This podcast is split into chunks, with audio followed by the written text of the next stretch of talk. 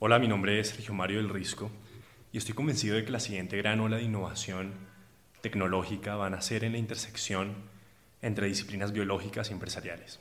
Bienvenidos nuevamente a la versión Snackable de Gencast, el podcast para los Steve Jobs de una nueva era de emprendimiento basada en biología. En el último episodio que tuvimos la semana pasada con Lucas Diever, donde estuvimos hablando de plataformas de biotecnología, Lucas esbozó una idea que me causó bastante fascinación, no solamente como amante de biotecnología, sino también como amante del arte y como amante de la poesía en particular. La idea de Lucas es que el proceso de optimizar una célula para escribir código genético es como el proceso de escribir un poema. En el poema tienes que ir tras la palabra adecuada para expresar eso que llevas por dentro como ser humano a nivel emocional.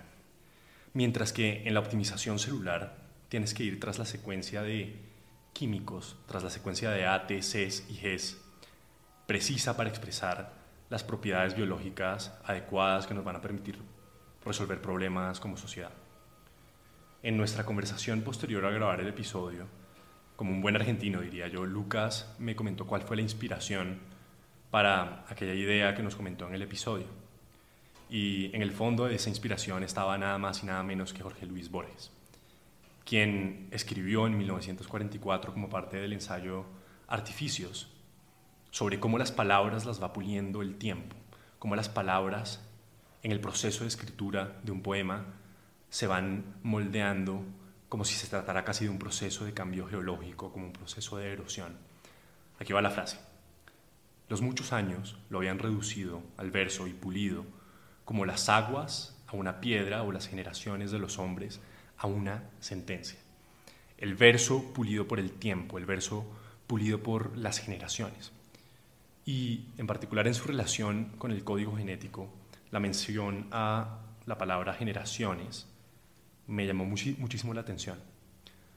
Borges habla del verso que es pulido por las generaciones de hombres y mujeres, por un proceso que toma años y en donde la sucesión o la herencia, es decir, el hecho de que una persona sea sucedida por la otra, hace parte del proceso fundamental que lleva al verso a su mejor versión posible. A mí esto me suena como un concepto familiar a la biología en últimas. Las generaciones de hombres y de mujeres que pulen el verso son en últimas como las fuerzas evolutivas que pulen el código de instrucciones de la vida. Un proceso casi que de selección natural, un proceso de evolución de las palabras, pero en este caso no de palabras, sino un proceso de evolución de eh, secuencias genéticas.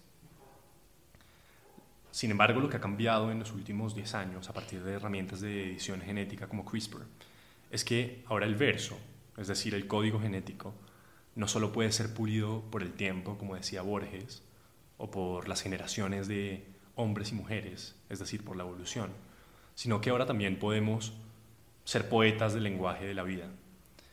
Y la biología sintética se trata de escribir esos nuevos poemas biológicos y hacerlos accesibles para el mayor número de personas posible a través de startups u organizaciones que permitan escalar eh, esa escritura de poemas biológicos. Por esto la reflexión de Lucas me recordó unas palabras que escuché de otro poeta, de otra parte del mundo, en particular de Robert Fullerton, un poeta escocés, que habla de la idea de que hacer poesía es como hacer minería del lenguaje, pues implica cavar las rocas del alma e ir hasta las profundidades para encontrar la palabra adecuada, la palabra que estamos buscando. Y un poco la idea que Lucas Lieber esbozaba en el episodio es que lo mismo sucede en la biología sintética. Debemos cavar hasta la unidad más fundamental de la naturaleza, que es el código genético, para encontrar aquella secuencia química que nos permita construir soluciones asombrosas utilizando la biología como plataforma. Quisiera hablar un poquito de Robert Fullerton porque me parece un hombre que es eh, misterioso. No empezó su vida en las letras, sino que de joven trabajaba como soldador industrial en Glasgow. Y en medio de un contexto muy industrial, muy de máquinas, muy duro, eh, terminó forjando su creatividad de una manera bastante inesperada. Pues al estar debajo del casco de soldadura, eh, veía las millones de chispas que surgían e imaginaba que esas chispas que surgían de manera fascinante eran las ideas fruto de su pensamiento.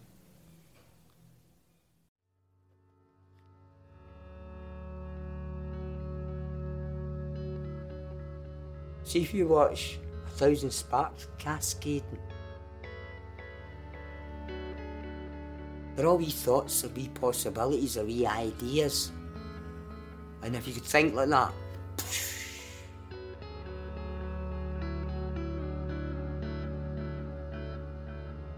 I learned how to write under a welding helmet.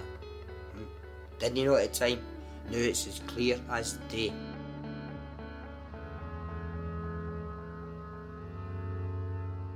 All the fireworks you saw pouring out of places, it made it otherworldly. So your thoughts became like that. I'm telling you, it's a perfect thinking laboratory. Perfect. Si miras esas chispas cayendo en cascada, son todas como pequeños pensamientos o posibilidades de ideas. Y si pudieras pensar así, imagina eso. Aprendí a escribir bajo un casco salvaje. No lo sabía en ese momento.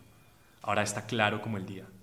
Todos los fuegos artificiales que veía salir de la soldadura eh, hicieron que mi pensamiento sería de otro mundo. De esta manera, tus pensamientos se vuelven así, como esas chispas que surgen.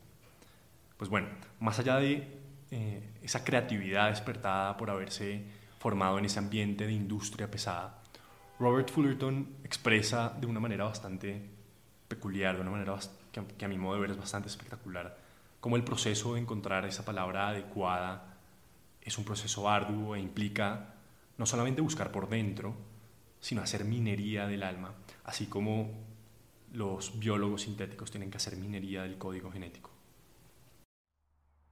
A lot of the things that I write, I just put any words in to get the structure of the thing done. And then you start paring away at these words and finding the right word. Finding.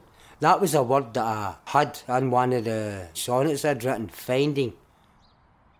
And then I had searching, looking for all these words. It turned out to be mining. What a word. Mining. Imagine you doing it in the dark to find a word that you're going to elevate up into poetry. That's mining for me. Digging in, trying to get the proper word. Head hat, pen, and paper. These are the tools of my trade now.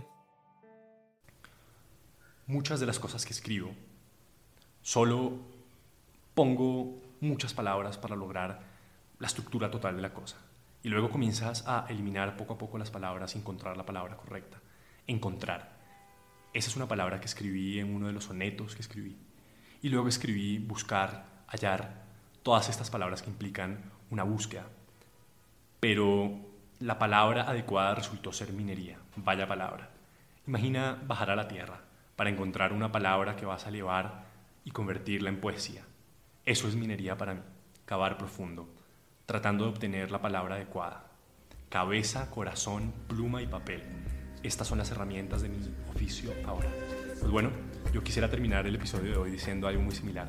Cabeza, corazón, herramientas de edición genética y startups que nos permitan escalar el poder creativo de la naturaleza. Así se dará una nueva era de innovación basada en códigos genéticos.